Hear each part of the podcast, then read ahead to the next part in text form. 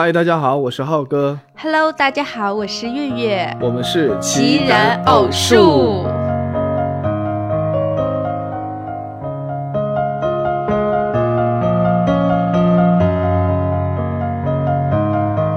今天呢，我们想讲的一个话题啊，其实呃缘起是在于今天早上的时候，浩哥突然跟我说：“哎，我们今天的话题不如就用这个我们要不要看伴侣手机来进行一个讨论。不是你讲的这个，不是在最开始的那个情况，最开始的情况是早上起床以后，你先拿我的手机看，”哦，是吗？对 你先把我手机拿过来，然后在那看看看，我不知道你在看什么哈。嗯，嗯，当然我相信你随便看吧，我手机你也看不到任何不该看的东西，对吧？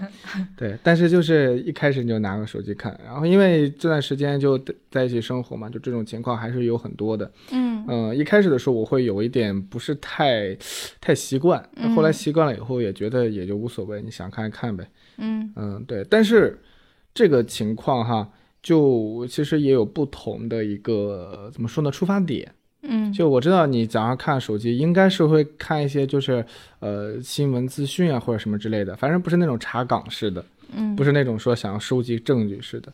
但是哈，不排除会有一部分情况是会抱着一个说想要收集证据的一个想法，然后去看自己的这个伴侣的这个手机，对吧？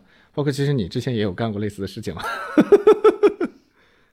什么呀？就是看看哎这个人手机里面有没有什么乱七八糟的东西，哎有没有一些其他小姑娘给他发的什么消息啊什么之类的。有吧？你就说有没有吧？承不承认？有承认，我觉得这是人之常情。嗯，是嗯是，嗯，对。然后呃，我们两个今天想聊一聊这个话题啊，其实嗯也是老生常谈。嗯，因为在做就是这期播客呃前期的一些筹备的时候，我也在网上搜了一下，呃，这这个有很多人都在聊这个话题，嗯就是伴侣啊、到底应不应该呃去看对方的手机？嗯嗯，然后我发现，就是全网没有说是情侣或者是夫妻，呃，他们共同来去聊这样的一个话题，所以我觉得我们 应该是全网首对情侣亲自现身说法，到底要不要看伴侣的手机？好，对拔个头筹。可能我觉得是不是说这个话题比较容易吵起来，嗯，所以大确家不太实，敢聊。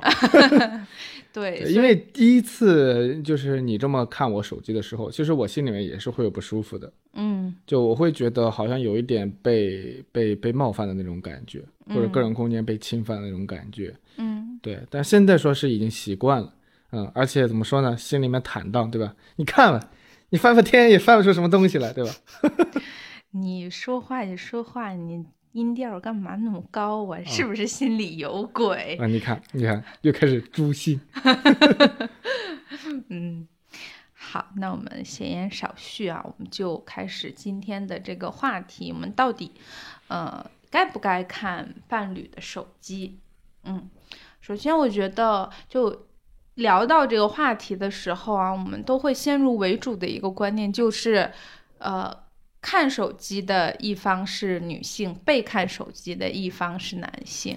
嗯，对，就是我感觉，就是依他的常见情况来讲的话，也基本是这个情况。嗯对，这一般好像女性会，女生会比较想要去呃查个岗啊或者什么之类的。嗯反过来的话，好像不是太多见，嗯就在咱俩这个关系里面也不是太多见。嗯嗯，那就是侧面就说你不怎么看我手机，啊你给我自由，对啊吧？你 是高大伟岸的形象有有安，我是一个有安全感的人。哦。嗯 那是因为我给你的安全感足够多。啊，行，可以，没问题。嗯，好的，我们来好好聊这个事情啊。就是我觉得，首先这样一种嗯、呃先入为主的，或者说刻板印象也好，会会让 我作为一个女性来讲有一点受伤。但是不可否认的是，好像确实，呃，确实女性做这个事情会更常见一些。嗯嗯，对，所以我在想背后的原因到底是什么？它真的和 性别相关吗？对，就是呃，比方说你刚刚说的这个，呃，会因为别人可能有这样一种印象，所以会让自己有点容易受伤。那为啥会容易受伤？是因为我确实做了类似的这种事。他这个逻辑就很有趣味性。行吧，放弃挣扎。然后我也觉得，其实，嗯，就是看似是一个就是看不看对方手机的问题，其实它背后反映的是伴侣之间的信任问题，就是我们对彼此到底有多信任，对，以及获取信任的方式，嗯，这两个我觉得都很重要。嗯，就如果天生信任。不是天生信任吧？就是如果是情感的基础就是很信任的，嗯，可能不会有这样的一种想法，嗯。但即便是不信任的，那么想办法去增加这个信任的方式，其实也有很多种，嗯。那为什么要以这样的一种方式来？其实我觉得这背后也是有他的一种啊习惯，或者说有他的一种驱动的逻辑在里面的，嗯嗯。而且我觉得，就我们刚刚都在说信任这个话题，但其实它有一点矛盾，是在于什么？就是如果我们很信任对方的话，那我们看手机就没有什么问题啊，嗯，对吧？但是就是同时又会有另外一种角度的理解，就是你看手看我手机就是对我的一种不信任，嗯，就是他他这个看的动作，他会被解读成呃信任的一个结果，也会被解读成一个不信任的起因。嗯嗯，他解读成信任的结果，我有点没太理解。就比方说，我对你不放心，我想看你手机里没有跟其他男生聊天，不是怎么是个信任的？我的意思就是说，如果足够信任的话，那你就看呗。啊，我明白了。但你这里其实指的是，这就是双方的一个身份的一个不同。就比方说，同样是我看看你有没有这个这个，你你跟其他男生聊天，对吧？我出于这种想法。那你对自己是信任的，或者你没有做这么事情，你是坦荡的，那你就看吧，你是会这样去解读。然后另外一个部分呢，你也会同样去解读，就是说，呃，那你这个是不是对我的一种不信任？就是他不是说是我我看你这个手机，我是可能出于信任我才看的，我觉得不存在这种情况。我出于真的出于信任，我就不看了。就是这个出于信任，它是指，嗯。就是基于这样的信任，我有看你手机的权利，但是我可以不去看。哦，那你还是把权利这个概念又引入进来了。对，然后还有另外一个，就是你要知道，这不是你的权利，这是我允许你看，你才可以看。就是，嗯，这样两种两种思绪、两种观点在打架，嗯，就。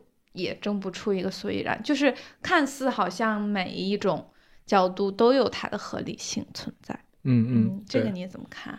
其实我觉得你刚刚这些呃说的这些观点里面哈，其实有三个算是子话题，我们已经可以开始讨论一下的了。嗯，就是第一个呢，就是这个事情存到底存不存在性别差异的问题。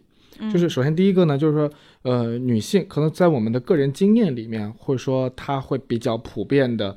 啊，不能说比较普遍吧，就相对来讲，大比例的会想要去看她的伴侣的这个手机，嗯，对吧？呃，那么是不是这种情况，以及为什么会出现这种情况，这中间性别差异的因素可能会有哪些，对吧？第二个可能这话题就是说，那这个过程代表的是不是一种不信任，以及我们想要从不信任到信任的这样的一种过程，我们是否有必要，以及是否用这种方式是合理的？嗯，对吧？这是第二个话，第三个话题呢，就是刚刚你说的这个权利的一个问题，就是即便是认为是有必要的，那么我们有没有这个权利可以去看别人的手机，嗯，或者说把换一个载体看别人的日记啊，看别人写的东西，甚至是在过度的延伸一下，就是说是去了解对方的所有的思想，嗯，就是我们有没有这样的一种权利？其实它是可以被拆分成好几个。呃，方面来去探讨的，我就首先一个，我们可以来看性别上的一种差异性哈，嗯，就是我首先觉得呢，就是从男女性别这个角度来讲，为什么女生会更想要主动的去看男生的这个手机哈，嗯，也不能完全就是女生的一个问题，嗯，因为我觉得男生。感谢您为广大女性同胞发声啊 因为这个背后呢，我觉得也会有男生的一个责任在里面的，嗯，或者说一个特质在里面的。嗯就是一般呢，就是说花心大萝卜这种的情况，还是，呃，当然我这个没有数据支持啊，嗯但是它似乎好像确实会更容易在男性身上出现，嗯，就是这个有生物学上、生物演化上的一个呃一个论证的一个支持，嗯。就是说在这种呃，因为生物的一个呃任何生命它的一个本能式的目的，就是说想要为自己去繁衍后代嘛，就是这是它刻在它基因里面的。嗯。所以说，作为男性来讲的话，他的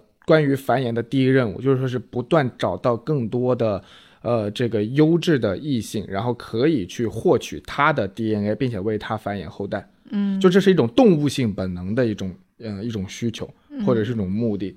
但是作为女性来说，或者作为受孕方来说呢，就是她的一个呃最大的或者说是比较重要的一个目的，是在于她有足够的呃资源，然后有足够安全、足够稳定的环境，然后来帮助她可以繁衍自己的后代。嗯因为在怀孕期间，然后在受孕期间，她需要更多的营养补给，嗯然后它需要更多的周围环境啊、对它的提供的一些支持、安全呀啊然后食物啊，然后照料啊，就等等这些。嗯，所以从这个角度来讲的话，就是呃，这个男性或者说雄性跟雌性他们的需求是不同的。嗯所以说雌性呃或者说在动呃在人上面就是说是女生女性，然后她就会更倾向于在关系当中寻求一种稳定和一种安全。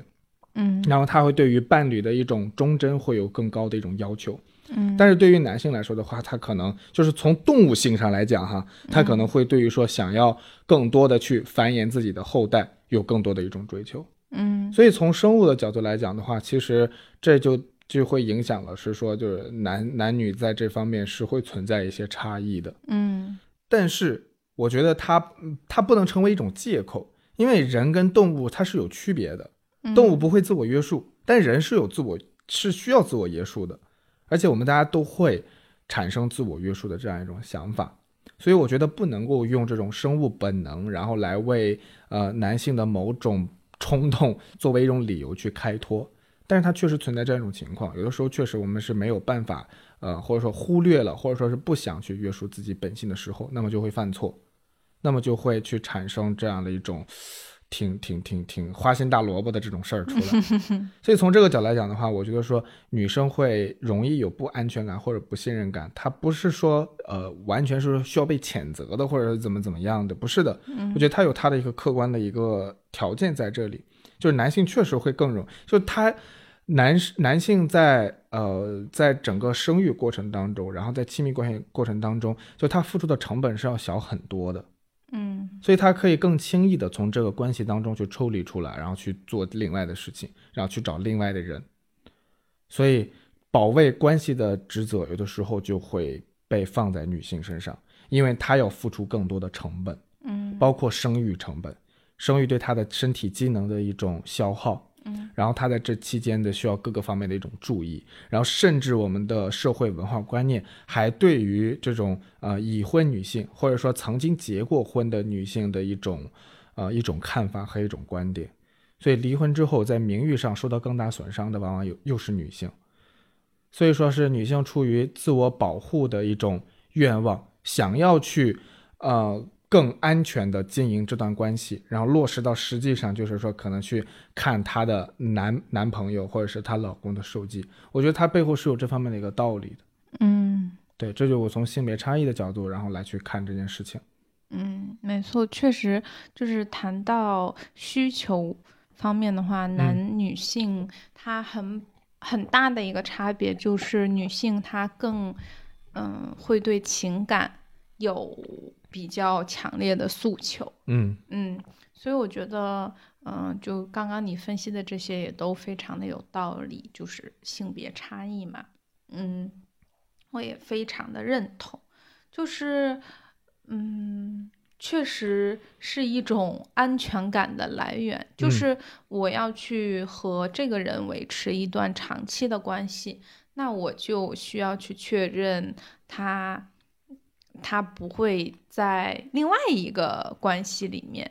嗯是的，然后其实我觉得他不是说是我这件事情不是说需要被彻底的抨击的一种对象，嗯就是他他是有他的底层的逻辑，是一个正当的一种追求的，就对于嗯像你刚才说的安全感的一种追求。嗯对，就是这个东西，它是包括我们说信任，其实信任说到最后不也是一种安全感吗？我觉得，嗯，对吧？我们互相信任，这种互相信任所带来的，让我们会感觉到满足的部分，就是我们能够在身对方身上感觉到一种踏实，嗯感觉到一种安全感。嗯所以这个东西追求我追求它，我觉得天经地义。但是我们刚才也说到，就是说，呃，我们可能说现在的关系，如果我们彼此是互相完全信任的，那不会出现这样的一种情况了，对不对？嗯，那我不会说想要故意去查你的手机，你也不会说想要故意去看我的手机，对吧？嗯但是我们刚才聊了一个事情，就是假设我们现在对彼此是没有那么信任的，嗯我们是有互相的一种怀疑的。换句话说，我们可能在对方身上没有办法时时刻刻都感受到一种彻底的安全感。嗯那么问题来了，就是我们以怎样的一种方式去建立我们这种安全感和建立我们这种信任才是可取的呢？嗯，这就方式上了。我刚才我们说到说看对方手机这个出发点、这个动机上，我认为是非常合理的。嗯大家都需要一种稳定和安全的一种关系，但是怎么去建立它？那么看手机，呃，去做这样的一些事情，它它到底合不合适呢？就这个点，你是有什么具体的看法没有？嗯，我会觉得看手机它为什么会成为一个比较主流的方式，嗯，是因为主流，就是说，呃，就当我们说要了解对方的时候，嗯可能就是通过手机。我觉得对于任何人都是这样，因为现在，嗯嗯，媒体越来越发达，嗯然后每个人其实都有手机嘛，嗯然后包括也有自己的社交媒体呀、等等。那通过这样的方式，其实是了解一个人，呃，比较快速并且比较全面的一个途径。嗯嗯，所以就是这个方式本身有它的一个优点在的，所以才会去选择这样的方式。便捷全面，对吧？嗯是的，而且我觉得啊，其实看手机这个，就是看这个行为，可能自古至今是通用的。就是嗯我们想要去了解对方，想要看到对方真实的想法，然后他现在交往的对象，然后可能有没有什么潜在对我关系的一种威胁什么之类的。嗯那其实手机哈，我觉得是不是手机并没有那么的重要，因为它是一个技术发展的一种产物。嗯可能说在一百年前啊，甚至说在二十年前、三十年前，我们想要去查岗的时候，我们并不会想到手机，那我们可能用其他的方式，比方说找他的朋友打听啊，嗯甚至去跟踪他，对不对？有一些很疯狂的，甚至去跟踪他，然后甚至像他的啊、同事啊、他的朋友啊，然后甚至是他的其他的亲人啊什么之类的，去打听他现在在干嘛。嗯所以它是像手机，还有包括像这种打听，它是一种信息获取渠道的一个一个变化，嗯它是一个很技术的，呃，就是技术的更迭带来这种手段的一种变化。嗯所以它这个我认为不是一个本质层面的一个一个探讨的一个东西，就是说到底，我觉得还是在于我们这种方式，嗯、对他人空间的一种，呃，是不是一种侵犯，嗯是不是形成了一种压迫？嗯那我们可能就需要先分辨一下，那我们现在我们是夫妻也好，我们是情侣也好，那双方的空间这个边界在哪里？嗯确定了这个边界，才能确定到底有没有被侵犯嘛，对吧？我觉得很多的的矛盾可能是出在这个地方，嗯就是我认为我的边界在这儿，嗯，在离我这么远的地方，但是你认为我的边界要离我更近，嗯那我们两个人之间的一个边界就会发生冲突。嗯在这个过程当中，那么就是说，我觉得你不该看，那你觉得你你就应该看。嗯咱俩都是情侣了，咱俩都是夫妻了，那有什么不能看的呀？嗯，所以我觉得可能关键矛盾点是是在这个地方，就这种获取信任的方式，然后获取安全感的方式，它的一个度在哪里？嗯，而且确实就是为什么这个事情会经常发生在情侣身上，并嗯且会被大家拿来对对对探讨，是因为情侣本身它这个关系就是有一定的嗯复杂性。对，还有模糊性。嗯，对，就是如果说我们彼此是出于爱，然后来去看对方的手机，那就是这样的一种爱的名义其实是很难被驳倒的。但同时，我们对于个人，呃，这样的一个边界感，这样一种领地的意识，其实也是一个自我意识的一个一种体现。嗯就是当两者在呃有一定的矛盾和冲突的时候，我们需要怎么去呃面对他？我非常认同你刚刚说的，嗯就是沟通是很有必要的，就是我们要先彼此确立那个边界在哪里。嗯嗯，这个嗯也是需要去磨合的，我认为。伴侣本身它代表的其实就是一种亲密关系嘛，因为我们我们就是我们一般说关系就是亲密关系，嗯那它有一种亲密在，它的这个密究竟我们要密到什么程度？对对对，嗯，这个是，嗯、我觉得这个也是我我我在我们两个这段关系里面一直都会，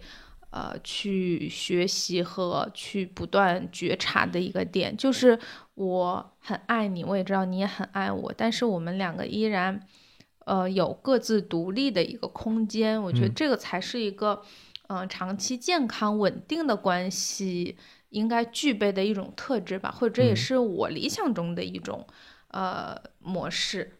嗯。嗯是的，我觉得就是说，这种一般这种情况只会发生在像夫妻、情侣这种这种关系里面，这种很亲然后很近的这种关系里面。嗯另外也是因为说，呃，我们对这种关系的，刚才你也说到哈，这种个人边界，它一方面有它的复杂性，另一方面它也是一个比较容易产生模糊的这么一种状态。嗯就比方说，我们跟一个另外很要好的朋友，我们可能真的好，有的时候好的跟一个人似的。嗯那我们可能什么都会分享啊，除了男朋友，除了牙刷 之类的东西，我们可能什么都会分享。嗯但是我们自己心里面知道，其实我跟他还是两个人，嗯就是我们还是会知道我们是两个人。嗯我不会说想着说我要去检查他的手机有什么不健康的东西，嗯或者说有什么呃乱七八糟的一个东西，我不会这么去想的，因为在那个时候我会自己很清晰的给自己设先设置一个边界，就那是对方的领地，我是不能够触碰的。嗯就像是我不能同时共享她的男朋友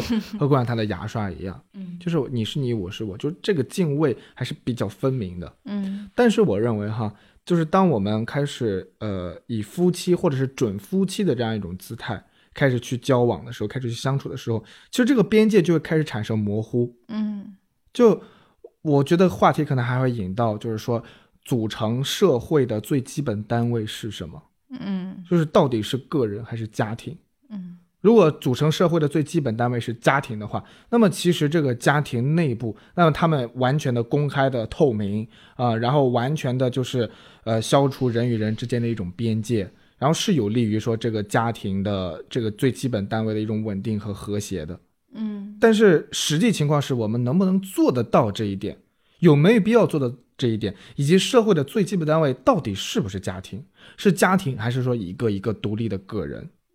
嗯如果作为夫妻，我们已经成家了，但是我们的基本单位仍然是个人的话，其实我们之间无论在多么亲密，在多么紧密，我们之间一定是会存在一个边界，嗯一定是会存在一个界限的。界限这端是你，然后界限那端是我。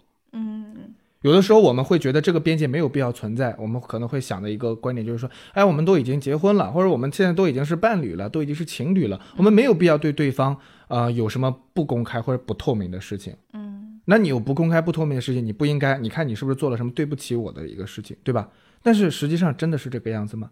有的不公开和不透明，我觉得未必是他的道德上出现了什么瑕疵。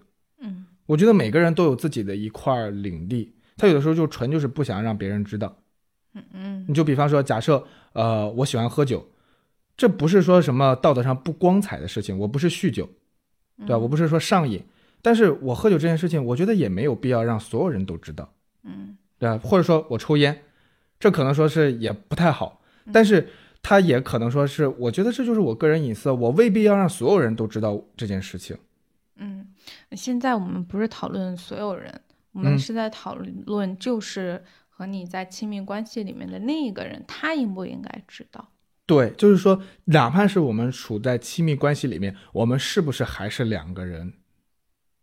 只要我们是两个人，那么说对面那个人跟其他的人，他有肯定会有不同的，他亲密程度上各方面会有不同的，嗯，然后他能共享的部分也肯定会有不同，但是本质上他还是有一点是相同的，就是我与他人之间的这种界限，它还是会存在的。嗯，就是刚刚你说的这一点，我也很认同。嗯，就是但是呃，伴侣和他人还是会有一种不一样。对对，是的，嗯，就是嗯、呃很多事情确实我不需要让朋友 A、朋友 B 知道，对但是我的伴侣他应不应该知道？这个是因为两个人伴侣就是极大可能啊，他们是在彼此生活的，是，在同一个屋檐下每天朝夕相处。嗯，那有一些事情，作为伴侣应不应该知道？对对对，嗯这个当然肯定是会存在这方面的事情的。嗯就比方说，有些是可以让伴侣知道，但是不能让其他人知道的，这种事情当然有啊。嗯比方说，我屁股上长了个疮，我我得跟你分享啊，嗯对不对？我不能说我把这件事情隐瞒，或者说我有什么健康上面的一个问题，嗯但是我不会说去跟我所有的朋友去讲，或者去去抓一个路人来讲，哎，我知道你知道我屁股上长了个疮，我不可能这么去跟他讲的。所以这个就是说是我有必要去跟我的伴侣分享的事情，但是我没有必要跟其他人分享的事情。嗯，对，就是其实这个事儿吧，嗯，就是自在人心，就是自己心里面要有一个掂量和意识。是的，嗯、这个事情不可能说，呃，就是伴侣另一方觉得你应该跟我分享的更多，然后就一定也要分享得更多。就是这个事情，它也是属于两个人之间互相磨合的一个板块。对，嗯就最关键的一个因素，我觉得现在已经呼之欲出了，嗯就是呃，当我们比方说我跟你在相处的时候哈，嗯如果我做了一些与你的利益相冲突的事情，嗯我是不能够单独去行动的。嗯就比方说我在外面还有别人，或者说是更生活化一点，就是说也总共只有一个鸡腿对吧？但是你也想吃，我也想吃。我如果说不顾你，然后我自己把这个鸡腿夹过来吃了，其实某种程度上来讲，我也是影响到了你的利益，嗯？或者咱俩的利益之间是有冲突的。嗯那么无论是我在外面有人，还是说我想再多吃一个鸡腿儿，这种情况最好的一种方式就是我们两个人这种信息是完全公开透明的。嗯，你知道我的想法，我知道你的想法，是的，然后在这个基础之上，我们才能够更好的去经营我们接下来的这段关系。嗯所以说，只有在我们的利益有冲突的时候，如果你知道这个冲突是呃损人不利己的，那你就不要去做嘛。嗯那如果是说是你觉得是，比方说那个鸡腿的一个例子的话，那你还是想要去做，你需要跟对方商量，那你就不能单独去做。嗯，所以这个东西，我觉得是它是一定要去沟通的，对，它是一定要去主动的去敞开自己的这个呃呃想法，然后敞开自己的心扉去交流这些信息的。嗯对这个界限，我觉得是非常非常清晰的。那不可能说，哎，我要维护自己的隐私，我要维护自己的边界，然后涉及到你的利益相关了，那我也不去跟你讲。我觉得这个是肯定是不对的。嗯，但是另外一个问题就是说，如果我认为你的某些呃行为，或者说有这种可能性会触碰到我的利益，那我以一种怎样的方式去处理这件事情才是合理的？嗯我不能说是以侵犯你的空间的方式，然后来去满足我对于安全性的一种需求，嗯或者说是满足我对于利益的一种追求，那这个是不是也是不太合适呢？嗯那是不是也是影响到对方的利益呢？那是不是也需要事先跟对方商量呢？嗯所以它就有一个标准的一个呃一个互相互相去约束、互相去制约的这么一个过程。嗯，就是刚刚我们在说，作为夫妻，嗯，作为情侣，我们共享信息是可以达到某种程度上关系的透明，嗯。嗯，但是呃，在呃这样的一种情况之下，要去如何维护好自己的边界，就这个是需要我们共同去有一个度的把握的。是的，嗯一方面是维护好自己的边界，然后另一方面也是尊重他人的边界。嗯对你，比方说，我刚才可能不小心打断你说的话嗯啊，这个可能就是对你的边界的一种侵犯。嗯，就是呃，作为情侣来讲，他们会有一种天然的亲密感、亲近感。嗯，嗯，或者是人为的，你又一次触碰到了我的边界。sorry，就是作为情侣，他确实就如果说我们彼此之间的干预太少，确实我们给了彼此尊重，给嗯了彼此非常呃非常大的这个空间。嗯但是这种长期的不干预，我觉得也是会让关系走向一种，比如说，呃，不关心对方，彼此冷漠，就是那对方在我面前，他就是一个可有可无的人，那他做什嗯么也都跟我没关系。我觉得这嗯个是干预太少可能会带来的一个后果。是的，以及干预如果太多的话，那就会就是很容易就会发展成我们不尊重对方的隐私嘛。嗯嗯，就是这个，我觉得干预的度，就是也是要在两个人的相处中，嗯、彼此知道对方的界限在哪里，并且去呃很好的尊重，以及去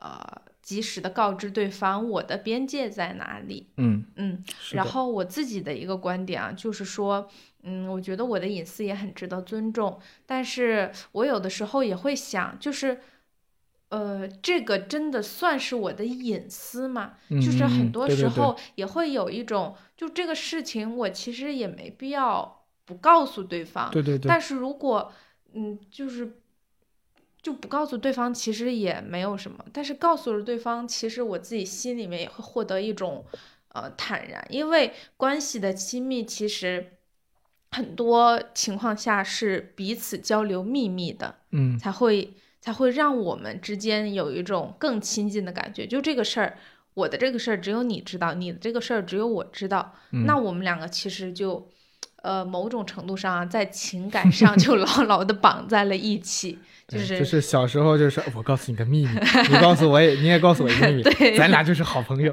对对对，就是、嗯就是这种秘密或者说这种隐私的共享吧，嗯，可能共享了它又不叫隐私了，就是说，嗯，我愿意把我呃不跟其他人分享的东西分享给你，并且只是对你讲，这也是一种关系亲密的体现，我觉得是这样子，嗯，嗯。是的，我觉得你刚才讲那个度的把握的问题，嗯，非常的到位。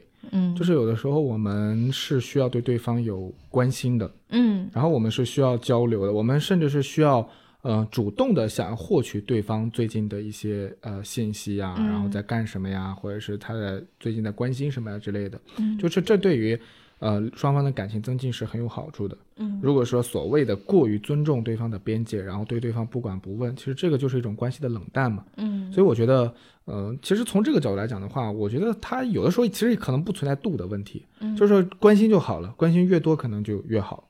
嗯当然了，这背后还有另外一件事情，就是到底什么才是关心，嗯或者说想要试图去呃掌控对方的这种想法，他能够算得上是一种关心吗？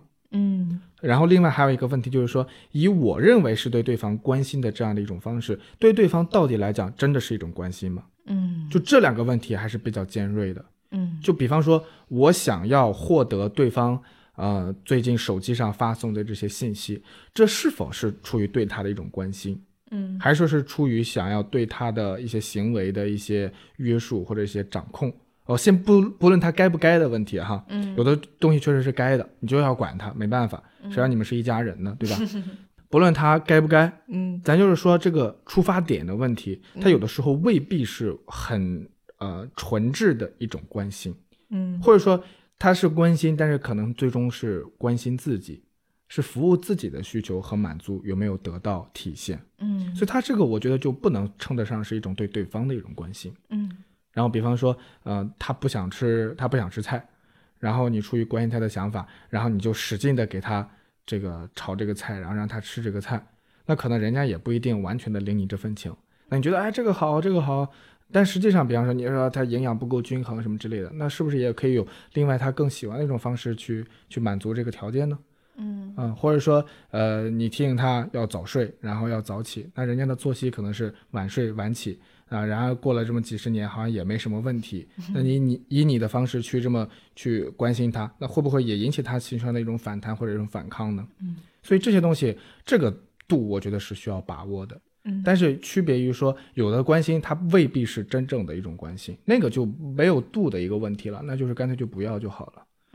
嗯对，嗯，你刚刚说的描述的这些场景啊，都让我想到了，其实不不仅是亲密关系，就刚刚你说的这些，感觉就像。呃，我们和父母的关系一样，就很多时候父母可能会有一些关心过度嘛，嗯，然后呃，我会觉得很多时候，呃，我们经常听到的一句话就是“我这都是为你好嗯，嗯对对对，他就这句话没有说完，他这句话的全责应该是说，我这都是以我自己的方式为你好。”。嗯嗯嗯，呃，边界感其实就是说，呃，我觉得在任何关系里面都非常的需要，但嗯是最重要的就是说，嗯、我们要去真的分清，我这都是对你好，它是出于一种爱，还是出于一种我对于自我，呃，自我的需求。嗯，对对对，这个这个要做一个区分，就很多时候其实，嗯，父母吧会很容易打着这个爱的旗号，在其实是呃做一些控制自己孩子的事情，就是你必须要按照我爱你的方式去生活。嗯，对对嗯对，这这个其实还挺恐怖的，这个就是不尊重嗯孩子的一个独立的意识嘛。对，嗯说的尖锐一点，就是说我们真我们所谓的真正的爱哈，嗯实际上是让对方过得更好，嗯。而不是让对方以你的方式过得更好。嗯。所以说是执着于让对方以你的方式去做，然后你认为他这样可以过得更好，然后你认为你是在爱他的这种爱，嗯。我觉得它只能被称为是一种自我感动，嗯。它不是一种真正的爱，嗯。它是在这种行为里面，在这种观念里面，在这种驱动力下面，真正的主体是你自己，而不是那个人。嗯你是始终是在关心你认为的好是什么，你认为的爱是什么，而并不关心对方认为的好和对方认为的爱是什么。所以它只能被称为一种自我感动。嗯就像刚才我们聊到，其实我觉得你说的那个点是非常非常到位的。就是有的时候，其实我们在亲密关系当中，哈，有没有那么多隐私？这个这件事情值得成为一个隐私吗？有的时候你可能自我都怀疑。嗯我有时候也会这么想，就是好像也没必要，嗯对吧？这件事情对方知道了就知道了，也无所谓。他也不是说是一个很生分的一个关系，我没有必要告诉他，对吧？嗯但是很有意思的一个事情就在于，这种决定应该只能作为我们自己这样想。嗯但是如果对方这么去要求我们，我觉得这个是不合适的。嗯就是判断什么是我的隐私，这个权利只能在自己手里面。嗯，只要我们的前提是只要我们的利益没有冲突，我们利益如果冲突了的话，那这个就不能成为是单方面的隐私，这应该是我们两个人共同需要涉足的领域。嗯但是只要利益不冲突，那我们这件事情判断它是不是隐私，只能交到我们自己手上。嗯如果我要判断你这个东西，哎，你这东西不能成为隐私啊，你该告诉我，我觉得这就是对你的一种侵犯。嗯反过来也是一样。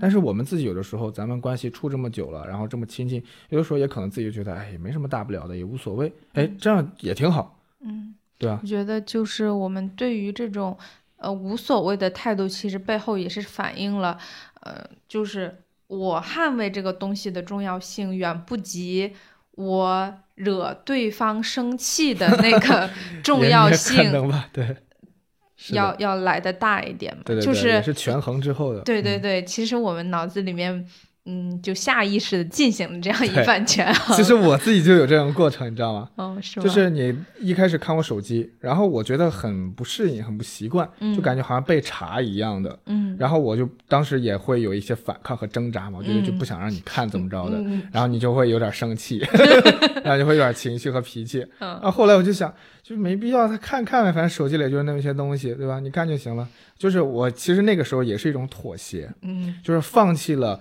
所谓的自己的某部分的边界，嗯和这种隐私权利，来然后来唤起你的呃怎么说相安无事，天下太平。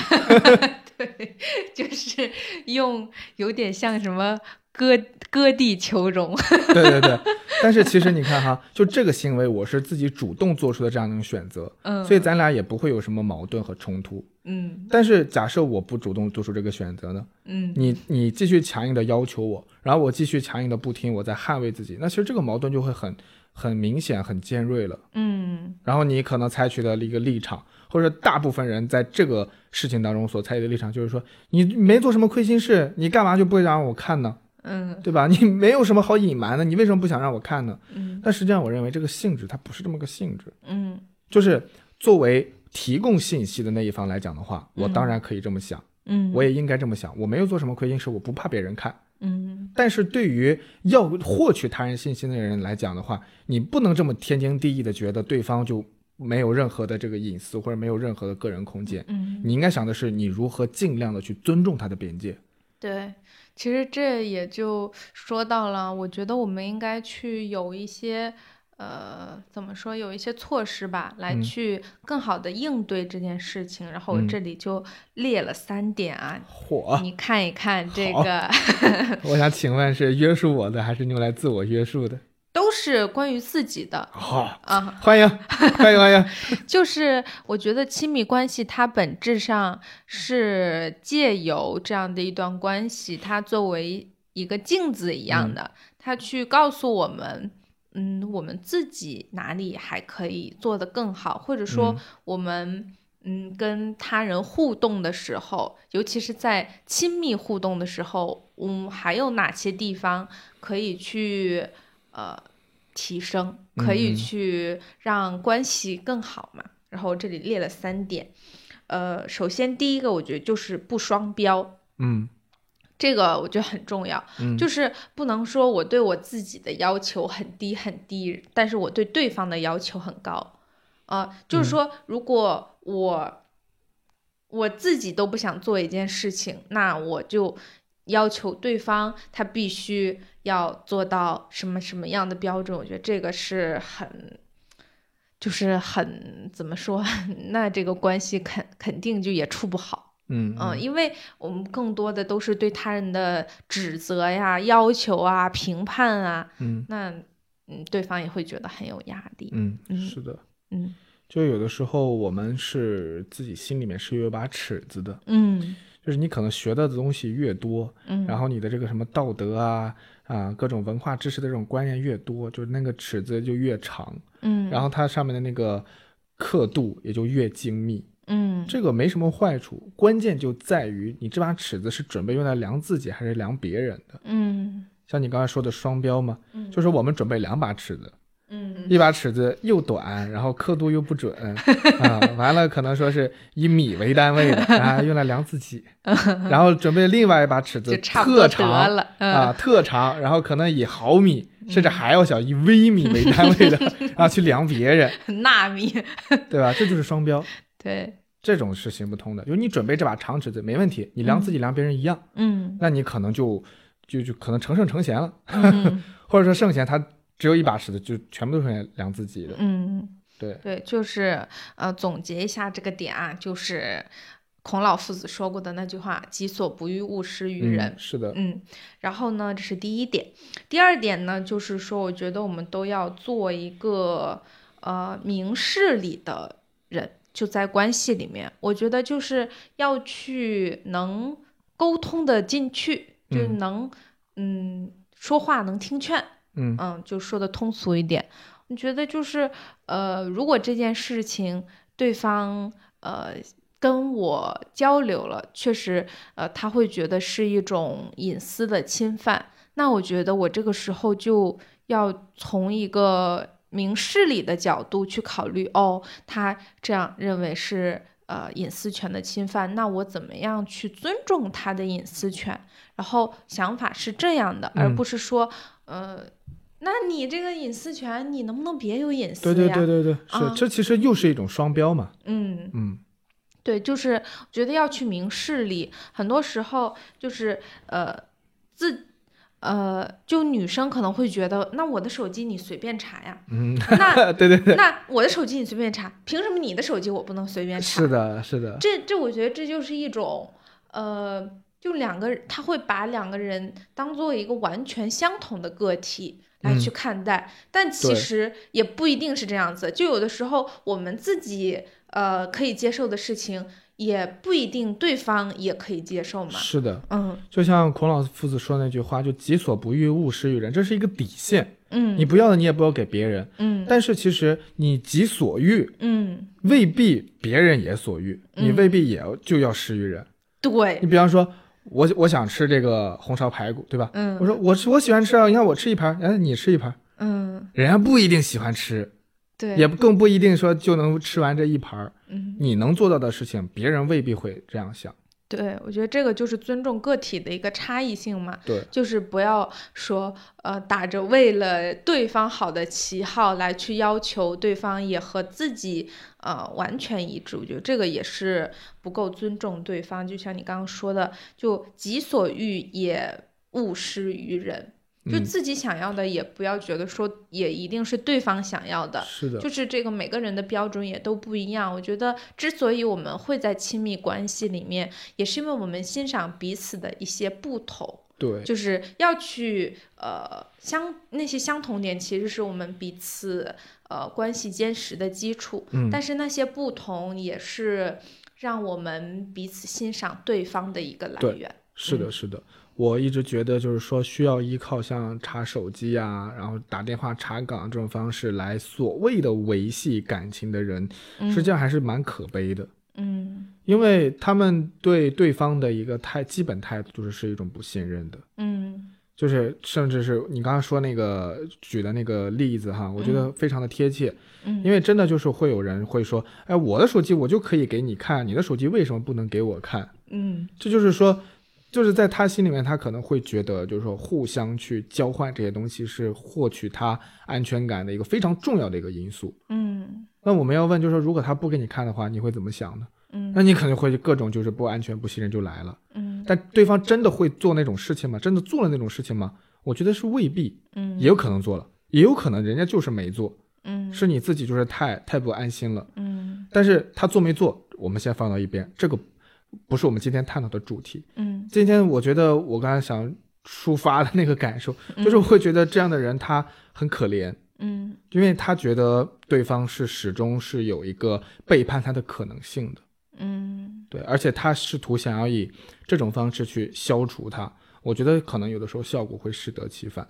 嗯，而且有的时候也确实，对方接受不了的那个点是在于，就是被查手机的那一方，嗯，他就是会觉得你不够尊重我，对。你不够信任我，你你已经把我放在了一个我可能会做出对不起你的事情上的这种 角对度上来了，对对，是是的的，其实这个就其实很让人心凉嘛，对，嗯。特别像现在我们这种恋爱啊或者情侣啊，其实某种程度来讲的话，也算是一种试婚制吧。嗯。对，像还没有婚姻制度的一个约束，嗯，所以现在我们纯属于两情相悦，嗯。然后所以在一起的这种状态。嗯。那这种状态的话，就是说，你如果说是实在是觉得我不放心，那你就别跟我过了，对吧？嗯或者说我如果说对这种行为我实在是看不惯，那咱们也别试了。你这个就是危险发言，就是嗯本来是这个样子，因为大家还没有必要说，呃，因为这个恋爱关系当中的这些这些东西，然后说必须要承担一个说分开以后的各种各样的一种成本。嗯那你现在既然维系它的成本都这么高了，我觉得这何必呢？嗯。对吧？对，确实，嗯。然后第三点啊，也是最后一点，我想说的就是，嗯，与其拷问对方，不如更多的去拷问自己。嗯嗯嗯，就是呃，要去对自己的那个己所欲有一定的反思，就是我的这些呃想法一定都是正确的吗？嗯，觉得这个这个问题可以很好的帮助我们去看到自己，呃，就是很多事情其实并不是对方那里有什么问题，更多的是根源在自己的身上。嗯就比如说，那我想看你的手机，你不给看，那我会反思自己是不是有一些患得患失，给自己的安全感不够。嗯，但是我觉得这个点也是需要去有一个辩证的看法，就有的时候也不要去过度的觉得哦，什么都是我的我的想法，我的看法有了问题。嗯，但是这是一个很好的去怎么说觉察自己想法的一个呃一个工具吧。嗯，是这样子的。对，嗯。所以你现在对看我的手机还有什么执念吗？没有啊。真的假的？真的。我对看你的手机，反正一直没有太大的执念。嗯嗯，我觉得就是刚刚我说的那三点啊，嗯嗯，都是从自己的角度去考虑的，就是都是从调整自己，呃，来去来去想的这三个策略。呃，我觉得是什么？就是很多时候，与其把那个安全感放在对方身上，不如去把安全感牢牢的握在自己手里。因为真正的强者，他永远不是会因为对方的反应来去，呃，根据对方的反应来去调整自己的心情的。永远都是，那对方的反应 OK，我接受到了，那我自己怎么去调整？就是自己的情绪还是在自己。自己的情绪开关键还是在自己手里的嘛？嗯嗯，这个我觉得才是一个，不管是在什么关系里面，都是比较健康、比较良性的一种心态。嗯嗯，非常清醒啊。那怎么做到呢？这一点 就是努力做，就是就是自己不双标、明事理，然后拷问自己。哇。贯通起来了，贯通起来了。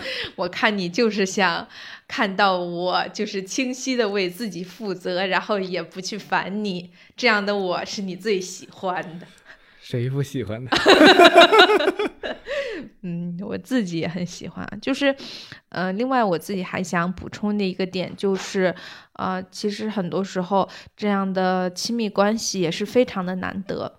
嗯，那建立这样的一种关系，其实是靠我们的感性，就更多程度上我们会靠感性。我们觉得彼此哎真的很合适，情投意合，也都互相喜欢。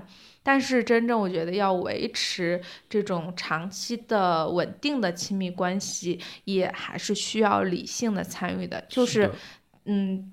借由这个看手机的这个事情，我感受到，如果我只是去从理，就是情感的角度考虑，说，哎，那他不看不给我看手机，是不是他就不爱我了？就这样的一种情感驱动，它是怎么说？它是很没有根基的。对我的一个结论就是说，就是这个看手机这种方式能不能解决根本问题？嗯，以及它反映出来的到底是什么问题？它似乎跟我们原来所设想的是不同的。嗯，它能不能解决根本问题呢？就答案肯定是不能的。嗯，双方的这种信任和安全感一定不是在这种事情上得到体现的。嗯，反倒是它可能会制造新的问题。嗯，但是如果是说是对方真的做了对不起你的事情，那我觉得这是另外一件事儿。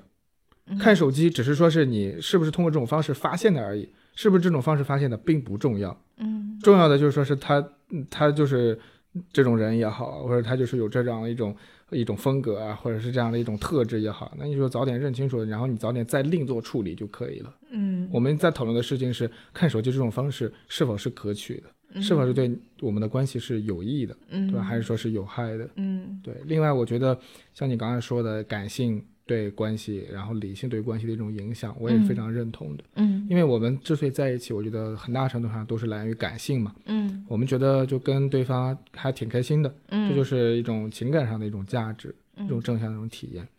然后呢，有的时候我们遇见肯定会遇见矛盾，遇见冲突，对吧？这个时候理性就要起作用了。嗯，我们都要用理性的方式，然后来去解决问题。嗯，然后在矛盾过程当中，感性也扮演着很重要的角色。就是它是我们，呃，会采用理性方式解决问题的一种驱动力。嗯，如果你对这个人一点感情都没有了，你根本就不想动脑子去解决这个问题。没错，嗯，对，是的，嗯，然后我也觉得借由看手机的这个事情，我们可以带来的一个反思是什么？就是我觉得每段关系里面，其实对于这样的一个边界感都是。就是他们有一个统一的标准，每嗯段关系里面都有属于他们最合适的那个边界感的分界线。嗯嗯嗯，然后需要两个人自己去摸索、探索，找到这个分界线就可以了。嗯然后我也觉得，呃，如果你正在呃，就是被这件事情所困扰，你不如用我刚刚说的那几种方法，就是不双标、明事理和拷问自己，来去。不是说这件事情它就不重要了，而是我觉得你应该借由此去捍卫你内心认为最重要的东西。嗯，如果说你认为最重要的是关系，那我觉得你不如和你的伴侣好好坐下来聊一聊这件事情。嗯为什么你会有这样的一种感觉？为什么会有一种不安全感？是的，嗯，以及说，如果你觉得那 还是我自己的边界更重要一点，那你就去和对方也是呃去坦诚的交流啊，这就是我的边界，然后以后你不要侵犯，或者说，嗯，这个就是呃就。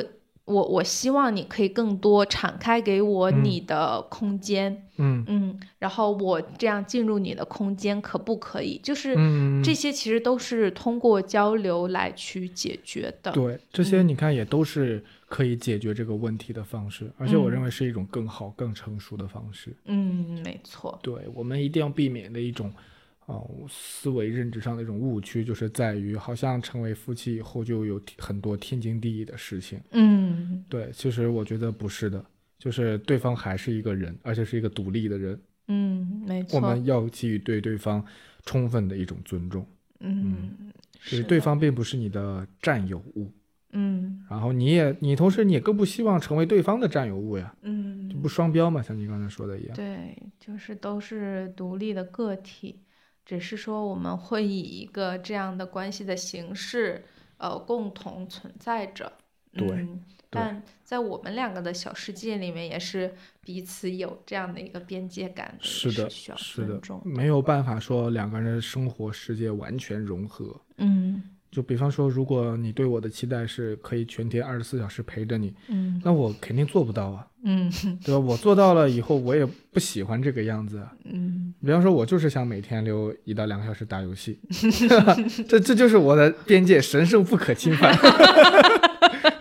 你要这把我这，还开始上起了价值了你，你要把我这一两个小时剥夺，然后以后来专门来陪伴你，那我肯定不乐意，嗯，对吧？反过来也是一样的，嗯。对你来说，你也有你的空间、嗯。时间和甚甚至是你的社交圈子，对吧？你的好朋友需要嗯。去，呃，需要去保持一个独立的这么一个情况，那我也不嗯能够去侵犯呀。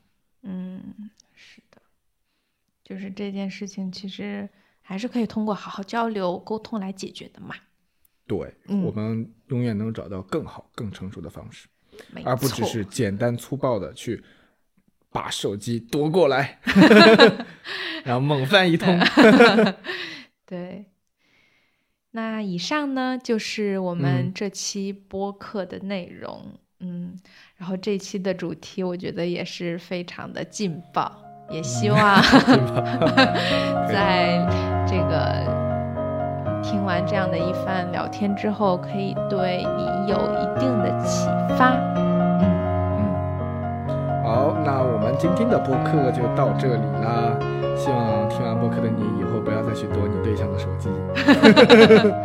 好，那先这样，拜拜。好的，拜拜。